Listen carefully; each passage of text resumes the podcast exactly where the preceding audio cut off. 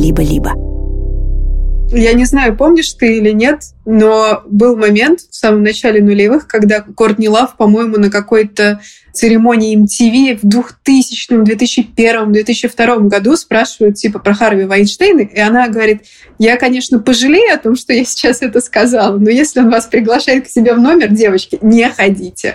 Никогда не ходите. Это Надя Вайнер, она объясняет, почему согласилась дать нам интервью о домогательствах со стороны Василия Кистяковского. Надя говорит, что хотела предупредить других девушек.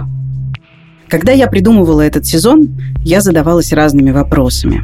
А что это такое культура отмены? А существует ли она в российском контексте? Как дела у тех, кого обвиняли в насилии или домогательствах? И что в результате изменилось в их жизни – а что чувствуют пострадавшие после того, как публично рассказали свои истории? Есть ли у них какое-то удовлетворение? И вот сейчас, к последнему эпизоду спецсезона «Мне за это ничего не будет», мы с Полиной Агарковой и нашей редакторкой Дашей Черкудиновой, кажется, наконец сформулировали.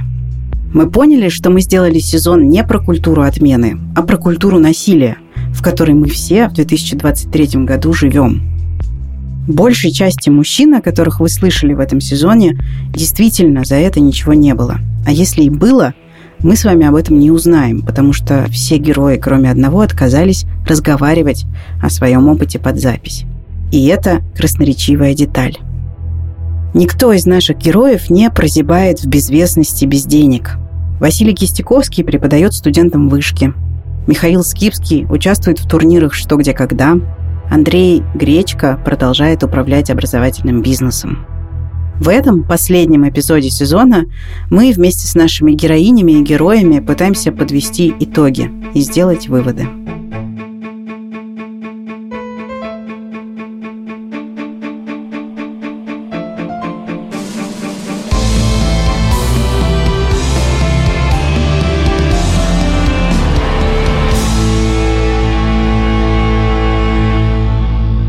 Мне кажется, что в России в 2023 году нужно говорить не про культуру отмены, а про культуру замалчивания и про то, к чему она вообще в итоге привела. Это Яна Павловская, пострадавшая от действий Василия Кистяковского. Ты сначала думаешь про то, что вот как бы это ты описал недостаточно как бы корректно, недостаточно четко показал на примерах, что это было как бы именно насилие и что делать так было нельзя. А потом ты понимаешь, что это как бы травля произошла не потому, что как бы было недостаточно серьезно, а потому что у этих людей, в принципе, как бы достаточно высокая толерантность к насилию, к любому. С Яной согласна журналистка Ольга Пешлей. Мне кажется, что есть попытки об этом говорить. Но мне кажется, мы не можем говорить о формировании некой культуры, пока, во-первых, в обществе все-таки нету четкого какого-то понимания, что вообще вот так вот делать нельзя, что вот это неприемлемо, потому что сейчас, когда мы видим публичные реакции в русскоязычном сегменте, мы же ну, видим, с чем сталкиваются пострадавшие. И я вижу, что просто как может сложиться культура отмены, если нету даже общей культуры приемлемого поведения в отношении других людей? Если для многих, для огромного количества людей нарушение границ на бытовом уровне, э, на уровне работы, где угодно, это норма. У нас скорее мы можем, к сожалению, говорить о том, что сформирована ужасная культура насилия. И мы еще даже не подошли к тому, чтобы начать с этим разбираться. Со многими пострадавшими мы говорили о том, что было бы достаточным наказанием для тех, кто совершил насилие. Вот как об этом рассуждает Алиса Довлатова. Что я считаю реабилитацией поступков? Деньги в фонд жертв я не считаю реабилитацией. Я считаю реабилитацией только то, что человек отходил на полугодовые годовые курсы для людей с абьюзивным поведением, поведением хищника. Он их прошел общественные курсы какие-то. Он, или личные, и он заплатил за них, и он их добровольно прошел. Поскольку у нас нету как бы оценки уровня опасности сексуальных насильников, как ну, в США, допустим, есть. никто же не узнает, что вот ну, типа он исправился или он не исправился. То есть мы пожурили, получается, и пустили дальше. И никто не проверит. В идеальном мире это должна быть уничтоженная репутация. А это Ира. Вы слышали ее в эпизоде о Василии Кистяковском. Ну, то есть это должна быть замена репутации на репутацию абьюзера. Мне кажется, это еще и история про тех, кто с этим человеком сотрудничает, да, то есть если какой-нибудь э, лекторий зовет его выступить, то этот э, лекторий должен писать э, Василий Кистяковский, переводчик, бывший владелец магазина Тюк и Гик, туда-сюда, туда-сюда, туда, серийный абьюзер женщин. Приходите на лекцию. Ну, вот, понимаете, это смешно. На вопрос о том, какие последствия были бы справедливыми, для Михаила Скипского отвечает Алена Тарасова. Вы слышали ее в шестом эпизоде. Что он несет в этот мир, да, он несет психологическую травму и какие-то скандалы тяжелые. Ну, в общем, он накладывает эффект, да, там, негативное влияние на юных формирующихся людей. Хотелось бы, чтобы, во-первых, он боялся, чего-то боялся, хоть чего-нибудь. Потому что у нас бывают тяжелые моменты, когда это все накатывает, и думаешь, блин, а у него совести нет, у него нет этой травмы. Поэтому хорошо бы было, чтобы у него была хоть какая-то боязнь чего-то. Хотя бы, чтобы ему морду набьют, или я не знаю. Ну и поскольку это человек, который любит к себе внимание, хорошо бы, чтобы у него этого внимания не было. Чтобы он был никем. А как ты думаешь, по каким признакам мы сможем определить, что консенсус в обществе по поводу того, что насилие неприемлемо, достигнут? Как мы это поймем? Этот вопрос я задала Ольге Бешлей. Когда для например, бизнеса, для компаний, это будет в порядке вещей иметь протоколы по харасменту, проводить тренинги по безопасности, объяснять своим сотрудникам, а что такое харасмент и какие вообще правила поведения взаимодействия между сотрудниками должны существовать в офисе. Вот тогда мы сможем говорить о том, что наша культура меняется. Или когда на центральном телевидении у нас будут показывать не ток-шоу, где а, женщин, не знаю, уговаривают а, простить какого-нибудь абьюзера и вернуться в семью, или там еще каким-то чудовищным образом э, разбирают э, всевозможные кейсы насилия. Вот когда от вот этих ток-шоу мы перейдем к совершенно другим информационным передачам, другому обсуждению, публичному обсуждению насилия, нарушения личных границ, в том числе нарушения границ детей. Вот когда это все вот выйдет на этот уровень, тогда, конечно, мы можем уже говорить о том, что культура начинает меняться. И здесь мы не можем, мне кажется, создать такую систему мер, которая бы контролировала этих людей и заставить их измениться, потому что человек может измениться только если он сам этого очень хочет, а чаще всего эти люди даже проблемы не видят в том, что они делают. И я вот в этот момент всегда пытаюсь понять, а что вообще можно сделать, потому что в итоге приходишь невольно к мысли, что что-то сделать и предпринять может именно тот человек, у которого есть воля, желание, рефлексия, понимание, и чаще всего это сами пострадавшие, а не те, от кого они пострадали. Я прихожу к мысли, что поскольку я не могу изменить этих людей или я не могу изменить все наше общество, я могу только заняться собой и постоянно анализировать, что я могу в другой раз в похожей ситуации предпринять, чтобы вот такого не было. И это очень расстраивает на самом деле, потому что ощущение, что ты, по сути, вот после этих таких историй постоянно как будто еще один кирпичик вкладываешь в крепость, которую ты строишь. И что личные границы — это уже не просто личные границы, это реально какой-то ты там Форт Боярд построил. Я знаю, что к этому подкасту будет много вопросов. А почему героини и создательницы этого сезона так и не объяснили, как отмененному искупить свою вину? И почему надо снова вспоминать события десятилетней и пятилетней давности? Почему мы хотим, чтобы общество выработало механизмы обращения с такими ситуациями? Вот как об этом рассуждает Аня Чесова. Почему вот как бы, да, я думаю об этом? Потому что я планирую в этот мир рожать детей, как минимум одного я хочу ребеночка родить э, на планете Земля. И я думаю, а если это будет девочка? Вот эта девочка, возможно, будет расти э, вместе с детьми, ну, Сережа, прости, если ты это слушаешь, вот вместе как бы с детьми Сергея Миненко. И я как бы хотела бы, честно говоря, чтобы Сергей Миненки, ну, как бы своих детей растили в... Объясняя им, что насилие – это плохо, да, тогда и мне, и моим детям, и моим внукам будет безопаснее на этой планете. Я заинтересована. Почему это мое, мое дело? Потому что я максимально заинтересована в том, чтобы мир становился лучше и добрее, простите меня за это слово. Почему я так еще все время, вот я, я в самом начале сказала, что я переживаю, что я своим друзьям тогда ничего не сказала, а я дружила с Сережей Простаковым, который был фигурантом второй волны мету, я дружила с Русланом Гафаровым. Почему я переживаю? Потому что я знаю этих людей.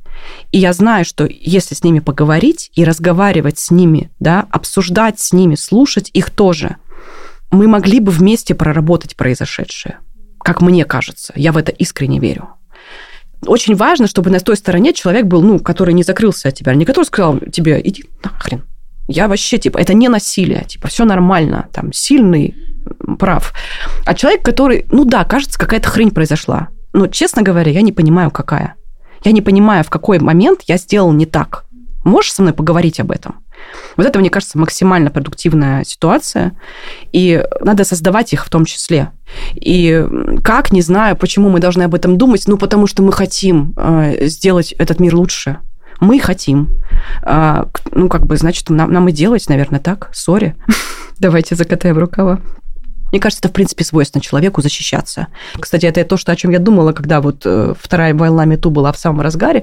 Человек максимально сложно переносит ситуацию, в которой он плохой. Ну вот как бы людей, которые такие, да, я плохой, я подонок, таких же очень мало, которые вот, ну действительно. Чаще всего это маска, какая-то. Ну, в тайне человек про себя всегда думает, что он-то хороший, справедливый, умный, классный, и все сделал правильно. Вот как только внешний мир, да, в лице кого-то или там целого общества начинает тебе пытаться донести, что ты, э, вообще-то говоря, нехороший человек, у человека начинает ломаться фундаментальная настройка. Это очень страшная вещь. Возможно, часть как бы вот этого обсуждения это донести до людей, что то, что они поступили как мудаки, то, что они выступили авторами насилия, ну, как бы это делает их в моменте, вообще-то говоря, максимально нехорошими людьми, но это не приговор, да, с этим можно работать. И как бы это в твоих интересах, чувак. Э, как бы и твой путь хорошего человека – это в том числе проработать вот эту ситуацию, вступив как бы в диалог э, максимально конструктивный с теми, кто с тобой об этом говорит. Время просвещения, активизма, всей работы лежит на наших плечах. Это Алла Гутникова. Но если это поможет хотя бы одной девушке, женщине, девочке, то я готова делать эту работу, потому что я чувствую ответственность, и для меня важно им помогать. Если никто, кроме нас, этого не сделает, хорошо, это будем делать мы. Но, конечно, я бы хотела, чтобы под наши знамена переходило все больше и больше людей. Ну и понятно, что в России довольно низкий уровень гендерного образования, секс-просвета, и сейчас со всеми законами и изоляцией это будет только ухудшаться и ухудшаться. Поэтому важно придумать какие-то способы доносить эту информацию, в том числе за пределы нашего социального и классового какого-то пузыря, потому что ни одна девушка, нужно говорить, я всегда говорю девушка, но, разумеется, я имею в виду людей любых гендеров, ни одна небинарная персона, ни одна транс-девушка, никто, ни один мужчина тоже не должны сталкиваться с насилием. Должны уметь распознавать насилие. А это Фарида Рустамова рассказывает о том, как изменились ее взгляды после истории с домогательствами депутата Леонида Слуцкого. А я стала гораздо просто более уважительнее относиться, более серьезно к активисткам которые борются за права, э, не, не права женщин, а права для женщин, как для всех нормальных людей. И я просто поняла, насколько им это сложно, потому что тебя постоянно, как бы, мир все время тебе говорит, что ты сумасшедшая. Тебя все время газлайтит, что вот все, что ты говоришь, это ерунда. Этого не существует. У меня к тому, что происходит сейчас, очень много вопросов. Поэтому я говорю, что это мой ответ, наверное, многим не понравится. А это снова Аня Чесова. У меня очень много вопросов к обществу, которое молчит в ответ на такие кейсы. Хочется сказать, общество, давай уже поговорим. Но и у меня очень много вопросов к людям, которые говорят, увольняем нахрен всех, ни одного слова этим людям не скажем, пока они не поймут, как правильно извиняться, пока они не задонатят центр сестры, но этого тоже мало, и вот этого мало, это не очень конструктивно. Эти люди продолжают жить в обществе, они воспитывают детей, они взаимодействуют с нами на работе. Сейчас, может быть, нет, а через пять лет снова такой человек приходит в компанию и начинает взаимодействовать со стажерками, он ничего не понял. И часть ответственности нас, как общества, прошу прощения, что я разговариваю лозунги, в том, чтобы ему объяснить, и самим себе, кстати, тоже объяснить. Я чувствую, что за последние годы все больше людей включается в эту дискуссию. Все больше людей признают, да, мы живем в обществе насилия. А сейчас, когда год уже идет война, но мне кажется, уже ну, многие признали, что то, что мы живем в обществе насилия, привело к тому, что мы это насилие теперь, блин, экспортируем в соседние государства, вообще-то говоря. И убиваем и насилуем там. Я буду говорить «мы», потому что э, это не какие-то там другие люди, это россияне это делают. Это количественно очень важная вещь. Но мне кажется, что качественно сори за это слово, мы тоже должны сделать какой-то шаг и самим себе ответить на вопрос, о чем мы делаем теперь. Как мы с этими людьми взаимодействуем, что мы говорим и что мы сами понимаем. Мне кажется, что вот эта задача на ближайшие там годы, да, как это может работать. Культура отмены в России – это такой костыль для работы с последствиями насилия. Государство, бизнес, образовательные и другие институции обычно игнорируют проблемы, связанные с домогательствами, хотя всем было бы проще, если бы правила были сформулированы и ясны в виде работающих законов на государственном уровне или уставов на уровне корпораций и университетов. Пострадавшие от насилия знали бы, к кому обращаться за помощью и чувствовали бы себя защищенными, а потенциальные агрессоры, возможно, сдерживали бы себя, зная о неминуемой ответственности. Чтобы такие законы и правила появились и соблюдались, критическая часть общества должна согласиться с тем, что они необходимы. Поэтому мы и сделали нашу работу. Сезон о культуре отмены, который в итоге превратился в сезон о культуре насилия. Пока мы готовили этот сезон, еще несколько историй о насилии стали публичными. В сентябре несколько девушек рассказали в Инстаграме о насилии, которое они пережили со стороны музыканта и куратора молодежных проектов ГЭС-2 Ладомира Зелинского. В этих свидетельствах речь идет об изнасилованиях, удушении, избиениях и эмоциональной жестокости. Ладомир написал у себя в Инстаграме, что все контакты в его жизни происходили по обоюдному согласию. Я написала запрос в пресс-службу ГЭС-2, поинтересовалась, наступили ли для Ладомира какие-нибудь последствия. Мне ответили, цитирую, Информация о статусе взаимоотношений сотрудника и организации являются конфиденциальными данными. В августе 9 женщин и небинарных персон рассказали о физическом, эмоциональном и сексуализированном абьюзе со стороны композитора Кирилла Широкова. Я внимательно читала все свидетельства. Это истории о жесточайшем психологическом насилии, избиениях, изнасилованиях, повреждениях и унижениях. В ответ на эти свидетельства Кирилл написал на своей странице в Фейсбуке, что собирается на терапию. Сейчас этот пост недоступен. Судя по данным СМИ, Кирилл живет в Берлине, куда приехал по гуманитарной визе. Там же живут некоторые из пострадавших от его действий персон.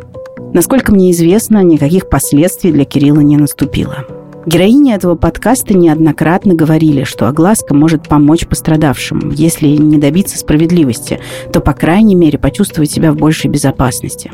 К сожалению, о насилии со стороны Кирилла Широкого и Ладомира Зелинского написали только нишевые издания, а крупные СМИ с большой аудиторией в последнее время игнорируют такие инфоповоды. И это очень горькое наблюдение. Напоследок я расскажу вам об одном эпизоде, не связанном с российским контекстом. 20 августа женская сборная Испании по футболу впервые выиграла чемпионат мира, обыграв британскую сборную со счетом 1-0. Луис Рубиалес, глава Испанской Федерации футбола, празднуя победу сборной, обнял и поцеловал в губы футболистку Дженнифер Эрмосо. Рубиалес сделал это без согласия футболистки. Спустя три недели после этого инцидента Рубиалес подал в отставку. Испанский суд запретил ему приближаться к Дженнифер Эрмосо ближе, чем на 200 метров. Испанская прокуратура начала расследование по факту сексуализированного насилия и принуждения. Луису Рубиалису грозит от 1 до 4 лет тюрьмы. Закончить этот сезон я хочу высказыванием Натальи Калугиной. Если помните, она училась в Аничковом лицее и, будучи школьницей, столкнулась с домогательствами со стороны Михаила Скипского – Наталья нашла в себе смелость публично рассказать об этом опыте, но чувствует, что ее храбрый поступок мало что изменил. И вот как она об этом рассуждает. Разочарование, ощущение в какой-то момент начинаешь думать, а может вообще все, что я делаю, смысла не имеет. То есть вот эта вещь не имела смысла, как будто бы результата она не принесла. Может быть, все остальное тоже не имеет смысла, там не имеет смысла моя учеба или моя работа или какие-то другие мои отношения. Может, начинаешь, естественно, экстраполировать это на какие-то другие ситуации, начинаешь думать, если со мной что-то еще такое произойдет, меня тоже все заигнорят. Если такое произойдет с моей подругой, такое произойдет с моими будущими детьми, ощущается, как долбиться в стенку головой. Просто стоишь, долбишься, стенка тебя бьет по лбу, и все. И ничего не происходит. Сначала я, естественно, думала, что когда была маленькая, поменьше сама виновата. Потом вообще об этом не думала. Сейчас я думаю, что раз уж это произошло, нужно с этим все равно пытаться что-то делать. Все-таки я продолжаю сейчас верить, что любая попытка цена, любое слово важно, и все-таки нужно стараться. И все-таки добро может победить. Я очень на это надеюсь. Если вы пережили сексуализированное или физическое насилие, вы можете обратиться за психологической и юридической поддержкой в Центр «Сестры» или в Центр «Насилию нет». Контакты этих организаций будут в описании подкаста. Этот сезон был спродюсирован Полиной Агарковой, Эммой Барсеговой, Александрой Малининой. Сценаристки всех эпизодов Полина Агаркова и я – Редакторка Даша Черкудинова, композитор Ильдар Фаттахов, а нашего звукорежиссера зовут Алексей Воробьев. Мы благодарим за помощь Лику Кремер, Андрея Борзенко и всю студию «Либо-либо», в которой был сделан этот подкаст. Меня зовут Настя Красильникова. Пока.